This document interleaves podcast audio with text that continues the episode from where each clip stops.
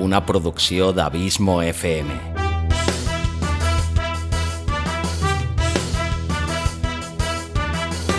Vols gaudir del teu temps de lleure escoltant grans històries, audiollibres i relats, un podcast literalment literari.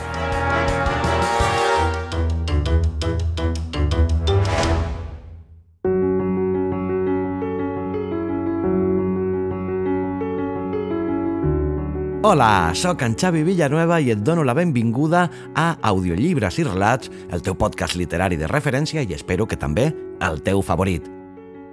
Cinquè capítol de la tercera temporada, 26è en el còmput total d'aquest humil podcast i primer capítol d'aquest 2024 acabat d'encetar.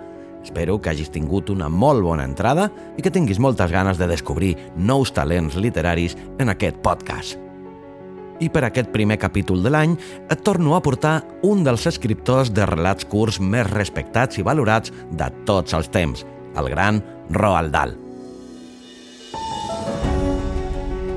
Et recordo que Dahl ja te l'he dut al programa l'any passat amb els relats L'home del sud i Xai al forn, que per cert, si no els has escoltat encara, et recomano que ho facis, ja que mereixen molt la pena. Roald Dahl va ser un novel·lista, contista, poeta i guionista gal·lès d'ascendència noruega. Entre les seves obres més populars hi ha Charlie i la fàbrica de xocolata, James i el préssec gegant, Matilda, les bruixes i Relats de l'inesperat, només per citar-te algunes. D'aquesta última obra, Relats de l'inesperat, és d'on està extret l'inquietant relat que avui et porto i que porta per títol La mestressa.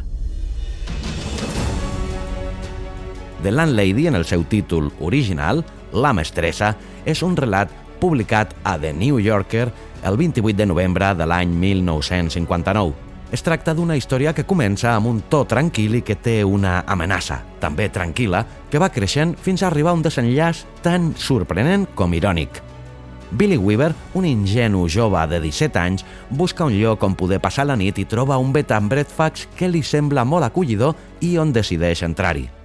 Una dona de mitjana edat li obre la porta immediatament com si li hagués estat esperant. Un cop a dins, Billy va descobrint a poc a poc que aquest lloc, a més d'acollidor i tremendament barat, és ple de misteri i que la seva anfitriona, a més de simpàtica, és força excèntrica. I dit això, recordar-te també que si vols pots trobar aquest relat narrat en castellà al podcast germà Audiolibros i Relatos. Allà porta per títol La patrona i el trobaràs al capítol 81, en la tercera temporada. Com sempre, gràcies per la teva fidelitat, el teu suport constant i per fer-me sentir tan i tan feliç sabent que aquest podcast t'agrada, t'acompanya i et serveix d'entreteniment. Fins al capítol que ve, llarga vida al podcasting i llarga vida a l'audioliteratura. Ara també, en català.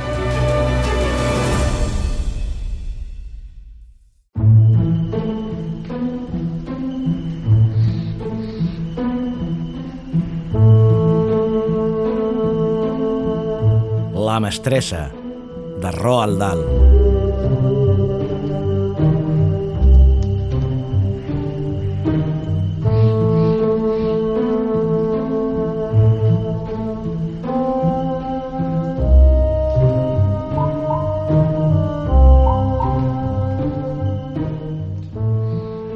Weaver havia viatjat des de Londres en el lent tren de la tarda, fent transbordament a Swindon i quan va arribar a Bath devien ser les 9 de la nit i la lluna s'enlairava en un cel estrellat per sobre de les cases que hi havia davant de l'estació.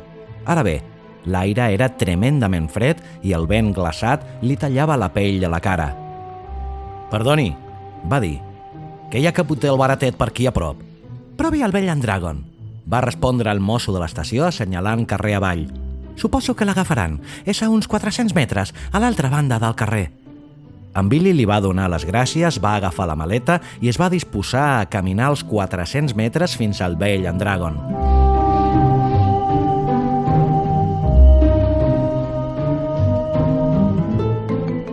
Mai abans no havia estat a Bath. No hi coneixia ningú però el senyor Greenslade, de l'oficina central de Londres, li havia dit que era una ciutat meravellosa. «Trobi un allotjament», Havia dit «I quan s'hagi instal·lat, vagi corrents a presentar-se al cap de la sucursal». En Billy tenia 17 anys, duia un abric mariner nou, un barret tirolès marró nou i un vestit marró nou, i se sentia bé. Caminava amb empenta carrer avall. Aquells dies intentava fer-ho tot amb empenta.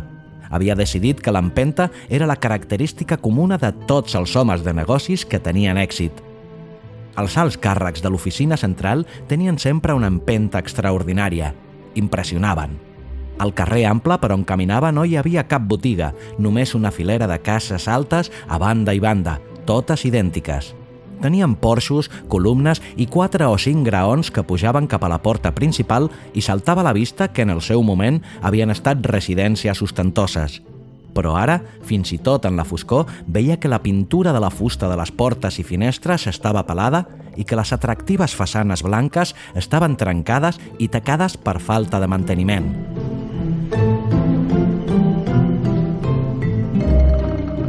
sobte, en una finestra baixa ben il·luminada per un fanal del carrer, situat a poc més de 500 metres, en Billy va veure un anunci enganxat a un dels vidres superiors. I deia Bed and Breakfast. Hi havia un gerro amb salses, alts i macos, just a sota el full. Es va aturar i s'hi va acostar una mica. Als costats de la finestra hi penjaven unes cortines verdes d'una roba vellutada. El salsa quedava preciós al seu costat, va pujar i a través del vidre va mirar a dins de l'habitació. El primer que va veure-hi va ser un foc viu que cremava la xemeneia. A la catifa de davant hi havia un petit Dutch Hound enrotllat, adormit amb el nas entaforat a la panxa. L'habitació, pel que va poder veure en la penombra, estava moblada amb gust. Hi havia un piano de mitja cua, un sofà gran i unes quantes butaques, i en un racó va veure un lloro engaviat. En un lloc com aquell, els animals solien ser un bon senyal, es va dir en Billy. I en general, li va semblar que seria una casa prou decent per estar-s'hi. De segur que seria més còmode que el vell Andragon. D'altra banda, un pub seria més agradable que no pas una pensió. Hi hauria cervesa i darts al vespre i un munt de gent amb qui parlar i probablement també seria força més barat. Una vegada havia passat un parell de nits en un pub i li havia agradat, Mai no havia estat a cap pensió i si havia de ser sincer, li feien una miqueta de por. Només de sentir el nom s'imaginava col bullida, mestresses rapasses i una poderosa ferum d'arengades fumades a la sala d'estar. Després de vacilar a la fresca 3 o 4 minuts, en Billy va decidir continuar caminant i fer un cop d'ull al vell Andragon abans de decidir-se. Així que va fer mitja volta per marxar. Llavors li va succeir una cosa estranya.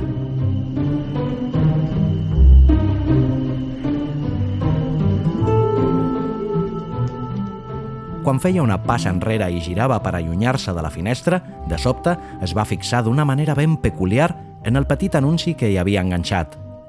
Bed and breakfast, i deia Bed and breakfast, bed and breakfast.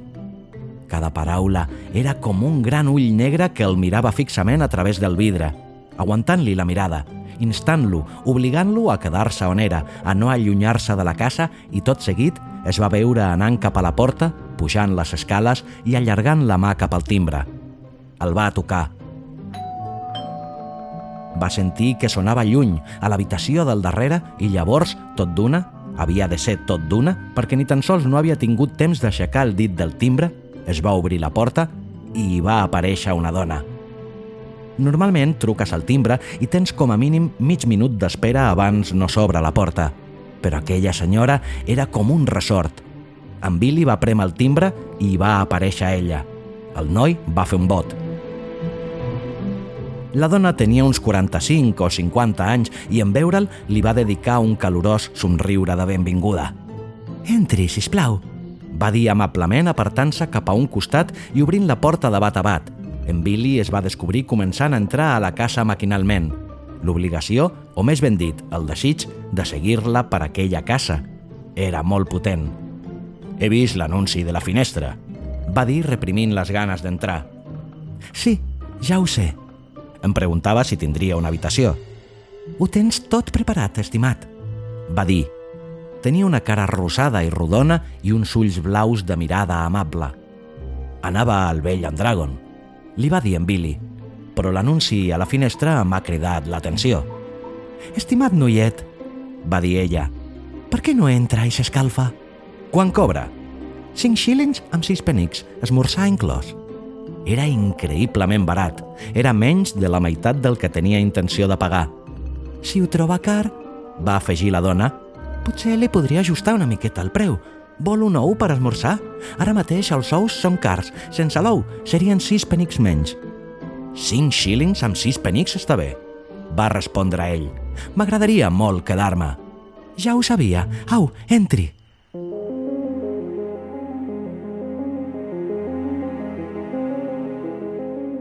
Semblava terriblement agradable. Tenia tot l'aspecte de la mare d'un bon amic de l'escola que et dona la benvinguda a casa perquè hi passis les vacances de Nadal.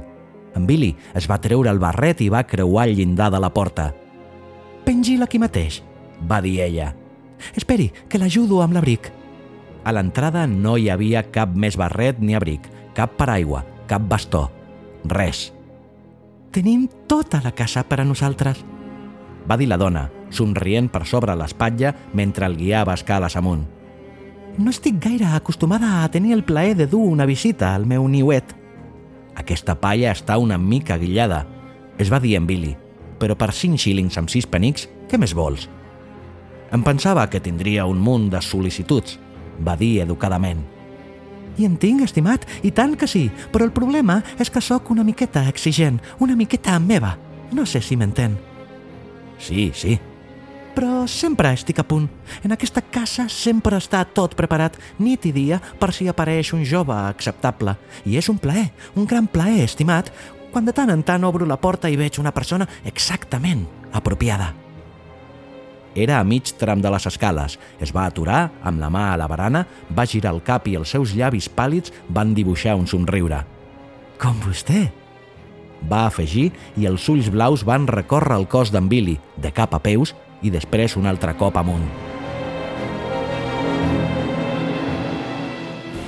Al replà del primer pis, la dona li va dir «Aquest pis és meu». Van pujar fins al segon. «I aquest és tot seu», va dir. «Aquesta és la seva habitació. Espero que li agradi».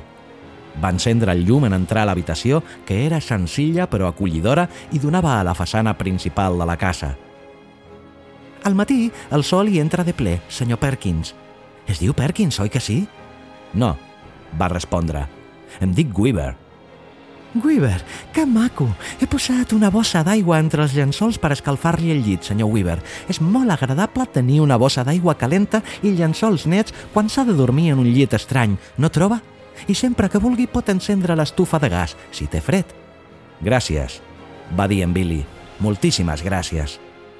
Es va adonar que havien retirat el cobrellit i que els llençols estaven oberts per un costat, a punt per ficar-s'hi.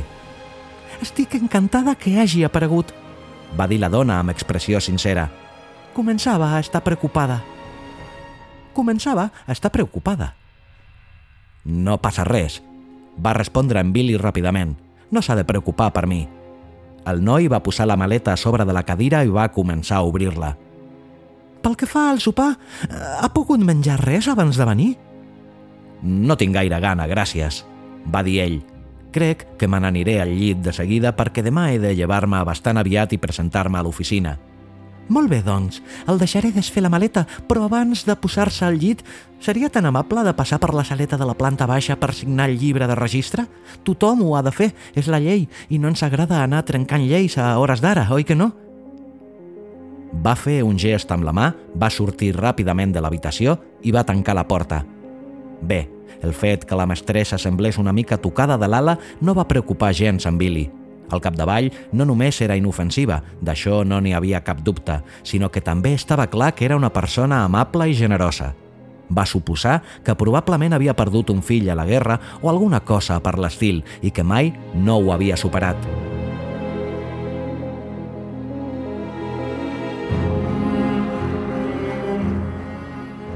Així doncs, al cap d'uns minuts, després de desfer la maleta i rentar-se les mans, va baixar a la planta baixa i va entrar a la saleta. La mestressa no hi era, però el foc cremava la xemeneia i el petit Dutch Hound encara dormia sobre la catifa. La sala era molt càlida i agradable. Soc un paio amb sort, es va dir fregant-se les mans. Això està prou bé. Va trobar el llibre de registre obert sobre el piano, va agafar la seva ploma i va escriure-hi nom i adreça. A la pàgina només hi havia un parell d'entrades més abans de la seva i com s'acostuma a fer en tenir a les mans un llibre de registre, es va posar a llegir-les. El primer era un tal Christopher Mulholland, de Cardiff. L'altre era Gregory W. Temple, de Bristol. És curiós, va pensar tot d'una. Christopher Mulholland. Em sona d'alguna cosa. On diantre havia sentit abans aquell nom tan inusual? Era un noi del col·legi? No, que potser era un dels nombrosos amiguets de la seva germana o un amic de son pare? No, no, no era res d'això. Va tornar a mirar-se el llibre. Christopher Mulholland, 231, Cathedral Road, Cardiff. Gregory W. Temple, 27 Sycamore Drive, Bristol.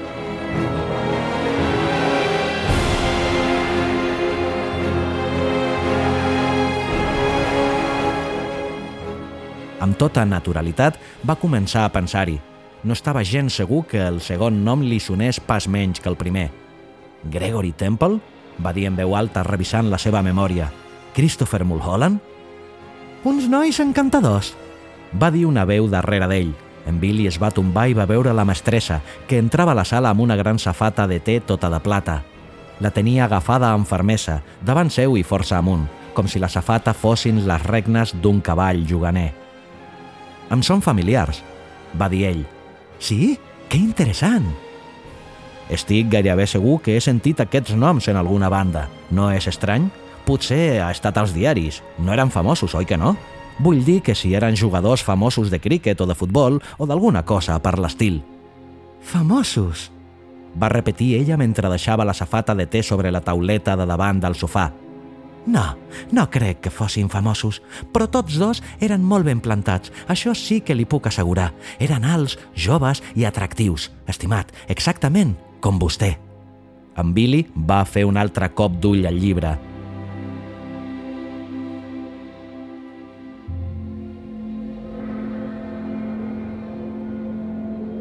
Miri, va dir ell en veure les dates. La darrera entrada és de fa més de dos anys. Ah, sí? Doncs sí, i la de Christopher Mulholland és de gairebé un any abans, de fa més de tres anys. Déu meu! va dir la dona sacsejant el cap i deixant anar un sospir passat. Mai no ho hauria dit. Com passa el temps, oi que sí, senyor Wilkins? És Weaver, va dir en Billy. W, E, A, B baixa, E, R. Ai, sí, i tant! Va cridar mentre s'asseia al sofà. Soc una beneïta, perdoni'm, m'entra per una orella i em surt per l'altra. Així sóc jo, senyor Weaver. Eh, sap una cosa? Va dir en Billy. Una cosa de tot això que és realment extraordinària. No, estimat, no ho sé. Doncs miri, aquests dos noms, Mulholland i Temple, no només em sembla que els recordo per separat, per entendre'ns, sinó que em fa l'efecte que estan relacionats entre ells d'alguna manera. És com si fossin famosos per la mateixa cosa, no sé si m'entén com Dempsey i Taney, per exemple, o Churchill i Roosevelt. Molt curiós, però ara vingui aquí, estimat. Asseguis aquí al sofà al meu costat. Li serviré una tasseta de te i una galeta de gingebre abans d'anar a dormir. No s'ha de prendre cap molèstia, de veritat, va dir en Billy. No esperava que fes res d'això.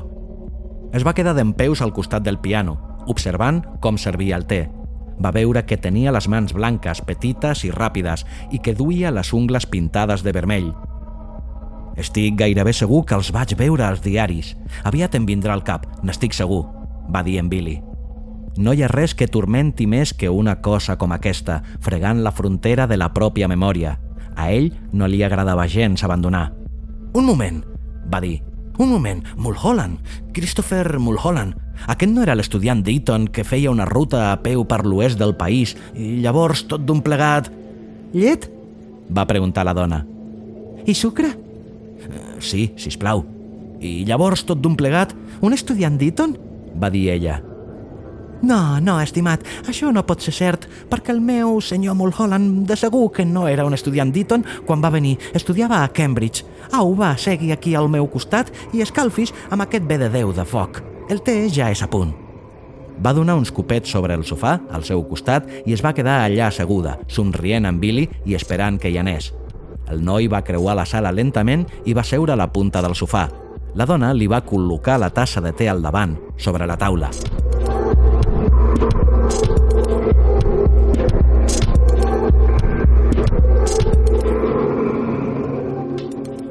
Estem.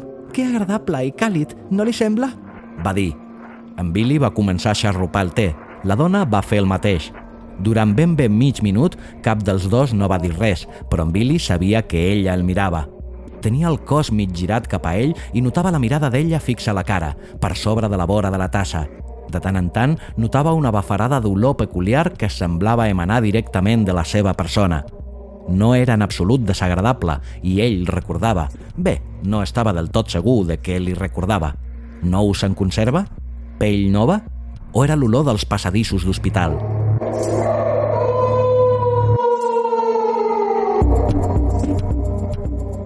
Al senyor Mulholland li agradava moltíssim el te.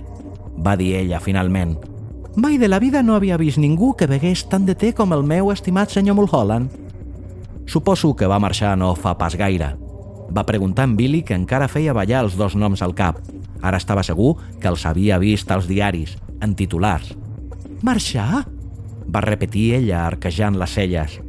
Però, estimat noiet, no ha marxat. Encara és aquí. I el senyor Temple també. Són al tercer pis, junts.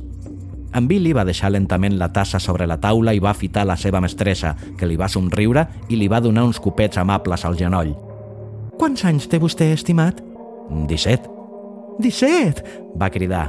És l'edat perfecta. El senyor Mulholland també tenia 17 anys, però em penso que era una miqueta més baixet que vostè. De fet, n'estic segura, i no tenia les dents tan blanques. Vostè té les dents més maques, senyor Weaver, ho sabia? No són tan bones com sembla, va dir en Billy. Tinc un munt de queixals empastats. El senyor Temple, per descomptat, era una mica més gran. Va continuar la dona sense fer cas d'aquella puntualització. Tenia 28 anys i tot i això mai no m'ho hauria imaginat si no m'ho hagués dit ell, mai de la vida. El seu cos no tenia cap taca. Cap què? Va preguntar en Billy. Tenia la pell com la d'un bebè. Hi va haver un silenci. En Billy va agafar la seva tassa i va tornar a fer un glop al te i després la va tornar a deixar en compte a sobre del platet.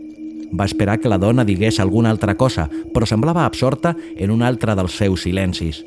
El noi es va quedar allà, amb la mirada fixa al racó més llunyà de la sala, mossegant-se el llavi inferior. El lloro, va dir per fi. Sap una cosa? M'havia enganyat completament quan l'he vist abans des del carrer per la finestra. Hauria jurat que era viu. Ai, no, ja no. És una feina molt ben feta, va continuar el noi. No sembla de cap manera que sigui mort. Qui ho ha fet? Jo mateixa. Vostè? I tant. I ja ha conegut el meu petit Bàsil? Va afegir assenyalant amb el cap en direcció al Dutchhound, que estava còmodament enroscat davant del foc. En Billy se'l va mirar i de sobte es va adonar que l'animal havia estat tota l'estona tan quiet i callat com el lloro. Va allargar la mà i li va tocar el llom en compte. Era dur i fred, i quan amb els dits li va moure el pèl cap a un costat, a sota va veure'n la pell de color negre grisós, seca i perfectament conservada.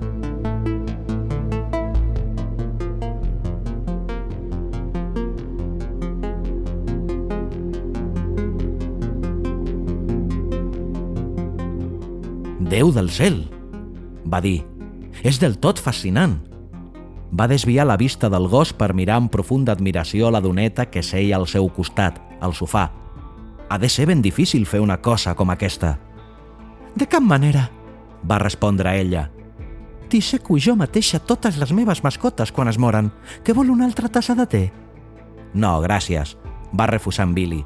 El te tenia un lleuger gust de metlles amargues i no li agradava gaire. Ha signat el llibre, oi que sí? Sí, sí. Molt bé, perquè si després m'oblido del seu nom, sempre puc baixar i mirar-ho al llibre. Encara ho faig gairebé cada dia amb el senyor Mulholland i el senyor... el senyor... Temple. Va ajudar-la en Billy. Gregory Temple. Perdoni que li pregunti, però no hi ha hagut cap mesosta, a part d'ell, durant els darrers dos o tres anys?